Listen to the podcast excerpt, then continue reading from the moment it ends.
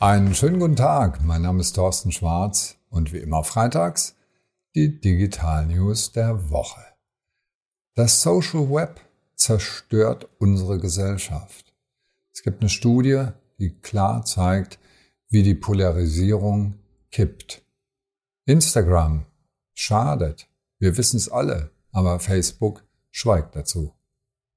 Die Hasserkennung bei Facebook funktioniert auch nicht richtig. Und deswegen benennt sich jetzt Facebook einfach um, als sei das die Lösung aller Probleme. Snapchat macht wenigstens ein bisschen was und schützt zumindest mal die Kinder. Eine Studie des Soziologen Peter Tarnberg von der Uni Amsterdam zusammen mit Kollegen aus Deutschland, Italien und Schweden hat ein Computermodell entwickelt, wo die politische Polarisierung modelliert und untersucht wird. Wir kennen ja alle das Problem der Filterblasen. Das heißt, in einer Filterbubble diskutieren die Leute nur mit Gleichgesinnten. Und das dachten wir immer sei die Ursache für diese Polarisierung, ist es aber nicht unbedingt. Diese ganzen Diskussionen sind längst nicht mehr rationale Diskussionen, sondern es finden Kämpfe statt, so ähnlich wie irgendwelche Kämpfe im Mittelalter. Und wir beobachten das Ganze nur und hören gar keine Argumente mehr und gehen auf gar keine Argumente mehr ein, sondern nur noch darauf, wer am besten zuschlagen kann. Und dieses Computermodell sagt, dass wir kurz vor einem Kipppunkt sind, wo also sich selbst verstärkende Prozesse dafür sorgen, dass es kein Zurück mehr gibt, ähnlich wie bei der Klimadiskussion. Und das führt zu einer dauerhaften politischen Polarisierung, die nicht reversibel ist. Das erfüllt einen nicht gerade mit Freude, diese Aussicht. Instagram schadet und Facebook schweigt dazu. Die wissen das sehr, sehr genau. Das heißt, interne Untersuchungen haben gezeigt, dass das Unternehmen sich durchaus bewusst darüber ist, dass der Konsum von Social Media, so wie es im Moment gezeigt wird, dafür sorgt, dass das Selbstwertgefühl von Menschen sinkt. Warum? Weil sie ständig perfekte Menschen sehen, die also ein wunderbares Leben führen. Und vermeintlich sind das Menschen wie du und ich, nur ich bin nicht so. Und das hat schädliche Effekte, besonders bei jungen Menschen und ganz besonders bei Mädchen. Eine negative Wahrnehmung des eigenen Körpers und der Kinderschutz. Bei Facebook ist schlecht und Zuckerberg hat immer auch vor dem amerikanischen Kongress und Justizministern gegenüber gesagt, er wird da etwas ändern. Es ist aber bisher nichts passiert. Und jetzt kam die Meldung, dass die Hasserkennung, also die Echtzeiterkennungssysteme für Hate Speech, dass die nicht richtig funktionieren.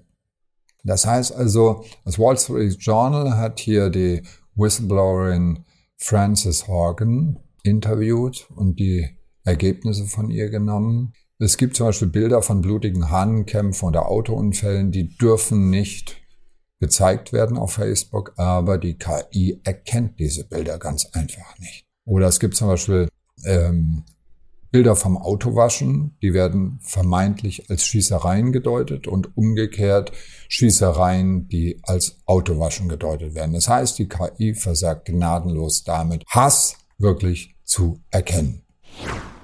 Facebook benennt sich um. Manche Unternehmen, die nicht ganz seriös arbeiten, ich rede hier von Adressanbietern, also Anbieter von E-Mail-Adressen und sowas, dann benennen die sich irgendwann, wenn der Ruf ruiniert ist, einfach um. Facebook hat jetzt die Woche die Meldung gebracht, dass sie Instagram, WhatsApp, Oculus und so weiter unter einer Dachmarke vereinen wollen. Der Name ist noch nicht bekannt, wird am 28. Oktober verraten. Aber es ist klar, das hat mit dem großen Metaverse von dem Mark Zuckerberg träumt zu tun und wir sind alle sehr gespannt auf den neuen Namen. Snapchat schützt Kinder. Jetzt gehen wir mal weg von Facebook und hin zu Snapchat und die machen schon deutlich mehr.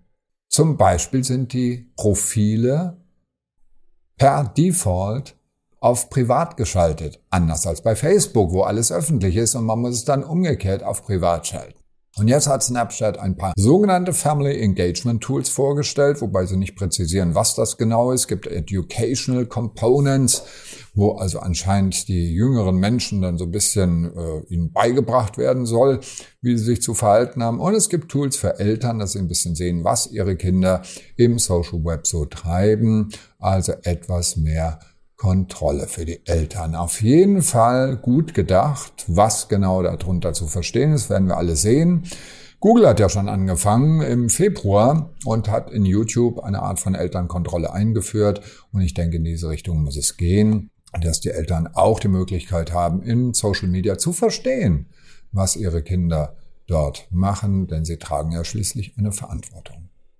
So, und all diese Meldungen, die ich Ihnen jetzt erläutert habe, habe ich immer vermieden zu sagen, was bedeutet das für Unternehmen, weil es gibt nur eine Conclusio, es gibt nur eine Schlussfolgerung und die ist ganz klar, beachten Sie die Werbeumfelder, in denen Sie Werbung schalten. Gucken Sie sich genau an, wo Ihre Werbung, eventuell in welchem Umfeld Ihre Werbung platziert wird. Brand Safety ist im Bereich Programmatic Advertising ein wichtiges Thema, aber es muss stärker auch im Social Web der Fall sein.